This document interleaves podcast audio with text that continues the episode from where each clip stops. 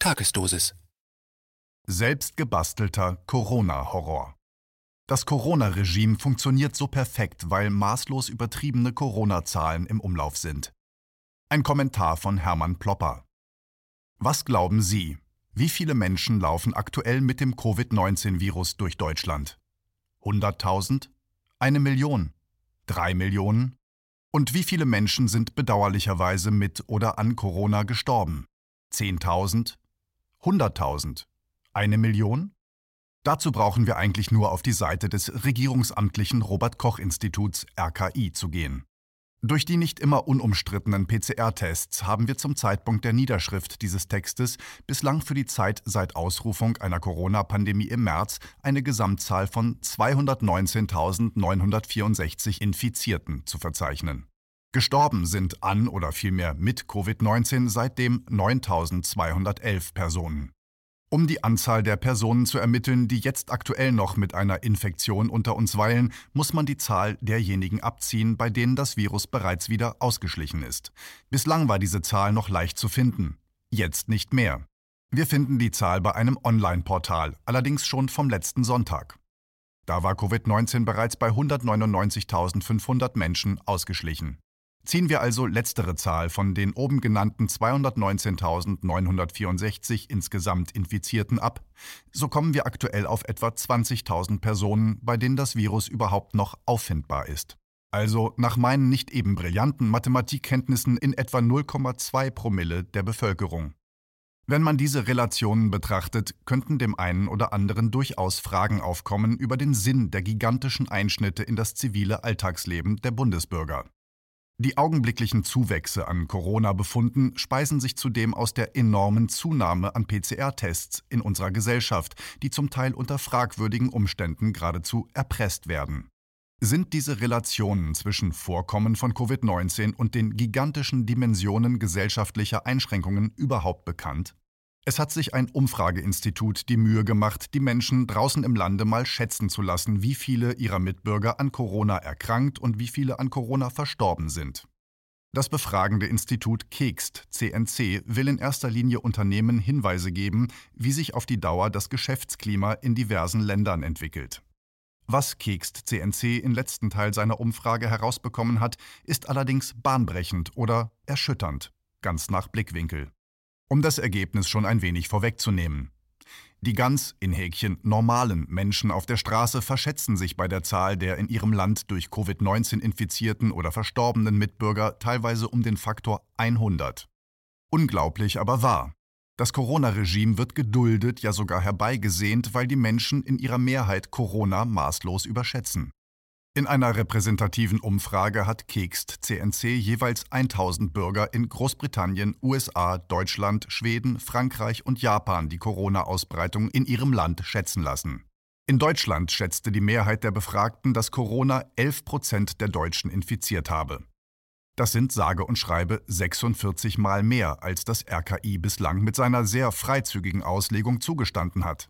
Und die befragten Deutschen schätzten zudem, dass Covid-19 drei Prozent aller Deutschen dahingerafft habe.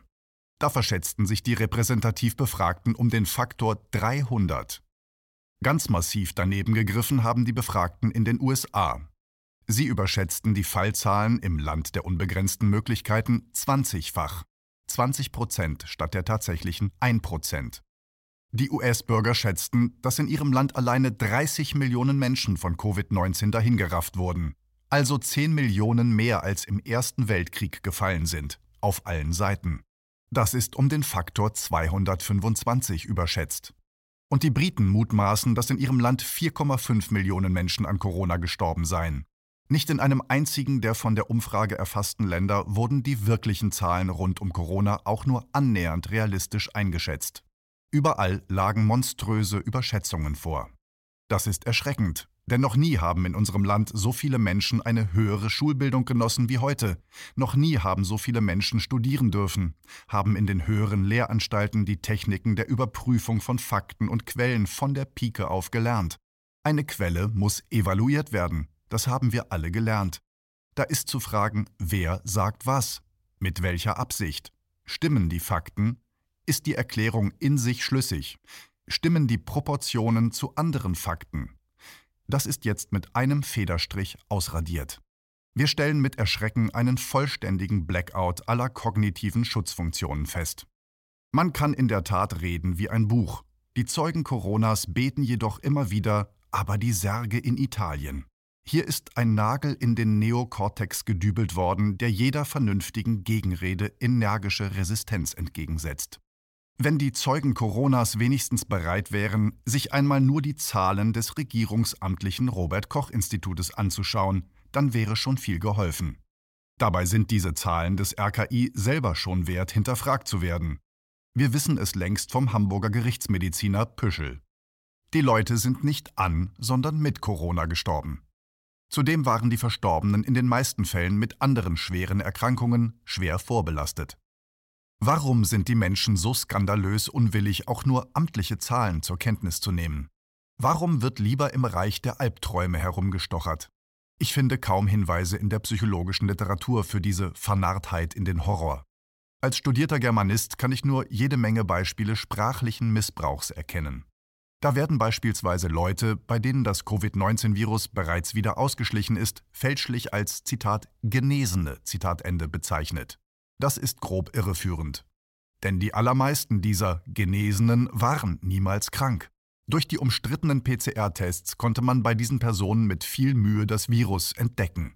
Aber die allermeisten Personen aus jener Gruppe waren nie krank. Sie unterhielten eine absolut konfliktfreie Symbiose mit den Covid-19-Viren, ohne irgendwelche Symptome zu bemerken.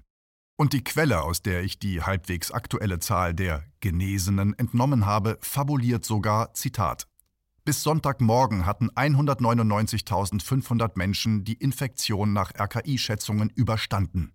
Zitat Ende. Ich sehe sie vor meinem geistigen Auge. Annähernd 200.000 hohlwangige Menschen, die ausgemergelt nach langer Bettlägerigkeit im Schlafanzug, mit Pantoffeln und mit Pisspott bestückt, müde an der Bettkante lungern und auf ihre monatelange nachfolgende Rehabilitation warten. Achten Sie mal selber darauf, die Mainstream-Presse ist voll von solcher Horrorlinguistik. Was geht hier vor? Selbst die Mainstream-Presse nennt trotz aller falschen Zusammenhänge nicht die Zahl von 2,5 Millionen an Corona verstorbener Bundesbürger. Und nicht einmal die berühmte Boulevardzeitung mit den vier Buchstaben hat jemals behauptet, dass in Deutschland annähernd 10 Millionen Bundesbürger an Corona erkrankt oder auch nur infiziert wären. Hier ist die Fantasie ausgebrochen, wie ein wildes Pferd. Wer hat dem Pferd so heftig auf den Hintern geklopft? Es scheint, als ob die Mainstream-Medien gewisse Muster in die Köpfe geritzt haben, die jetzt von den Medienverbrauchern fleißig ausgefüllt werden. Schon im Jahre 1918 wusste die New York Tribune zu berichten, Zitat, Das öffentliche Bewusstsein ist für den geübten Propagandisten wie ein Aquarium, in das Satzfetzen und Gedankeninhalte eingeträufelt werden wie Säuren und zwar mit einem genauen Vorwissen über die Reaktionen, die sich abspielen. Gerade so wie Professor Löb vom Rockefeller Institute einen Schwarm von tausenden Krabben, die im Becken ziellos herumschwimmen, dazu bringt, mit einem Schlag zu der Seite zu streben, wo das Licht herkommt. Und das einfach nur dadurch, dass er in das Wasser einen winzigen Tropfen einer Chemikalie einführt. Zitat Ende. Es gab früher in den Zeitungen die Rubrik Malen nach Zahlen. Ein Bild war in schwarz-weiß umrissen vorgegeben, sagen wir mal ein Haus mit einer Katze. In jeder weißen Fläche war eine Zahl und die Zahl stand für eine Farbe, die man aufzumalen hatte. So kolorierte man das Bild. Daran erinnert mich die Aufbauschung der eher bescheidenen Corona-Zahlen in den Hirnen der Medienendverbraucher. Die Wortwahl in den Medien ist so extrem aufgeblasen, dass dazu eigentlich nur monströse Zahlen, Größen und Proportionen zu passen scheinen. Ein Abgleich der Monsterworte mit der bescheidenen Realität findet nicht mehr statt. Es wäre sicher lohnend für ambitionierte Wissenschaftler einmal zu untersuchen, wie Medien gewisse Gedankeninhalte unabgeschlossen in die Öffentlichkeit werfen, die dann vom Publikum quasi zu Ende gedacht werden in der gewünschten Art und Weise. Wie aus geframten Puzzlestückchen durch das Publikum vollendete Inhalte geformt werden. Das passt zum Trend, Verantwortung für Taten der Eliten auf die Regierten abzuwälzen. So wurde ja schon mehrfach angeregt, dass der deutsche Staat die Kosten für potenzielle Impfschäden übernehmen sollte. Ähnlich verhält es sich mit dem Maskenzwang. Dieser Maskenzwang wird von den Bürgern akzeptiert wegen der, siehe oben, monströsen Gefährdung für Leib und Leben. Nun hat der Rechtsanwalt Ralf Ludwig noch einmal klargestellt, dass es de facto gar keinen Maskenzwang gibt. Es gibt kein Gesetz, das das Tragen von Masken vorschreibt. Gesetze müssten nämlich von den Parlamenten in Bund und Ländern abgesegnet werden. Stattdessen gibt es nur Verordnungen. Würde nämlich ein Gesetzgeber die Bürger zum Tragen von Mund- und Atemmasken zwingen, müsste selbiger Gesetzgeber auch für negative Folgen der Maskennutzung haften. Das könnte ihn teuer zu stehen kommen. Denn es ist überhaupt noch nicht abzusehen, welche Komplikationen durch die massenhafte Nutzung der Masken entstehen werden. Wenn diese auftreten, kann der Geschädigte keinen Regressanspruch an den verordnenden Staat richten, denn er hat ja die Maske aus eigenem Antrieb aufgesetzt. Deswegen wird auch so heftig an die Verantwortung für die Gemeinschaft appelliert. Deswegen findet sich an den Eingängen vieler Supermärkte ein Schild mit einer stilisierten Maske und dem Text Zitat Wir tragen Verantwortung. Zitat Ende. Oder es wird gleich an moralisch hochstehende Veranstaltungen gegen Rassismus angeknüpft, wenn eine thüringische Metropole textete Zitat Jena zeigt Maske. Zitat Ende. Und was zeigen wir? Wir zeigen am 29. August bei der Großdemo in Berlin, dass wir durch zahlreiche Anwesenheit die perfide Terrorisierung der Hirne durch die Zeugen Coronas nicht länger dulden. Es geht um unsere Integrität.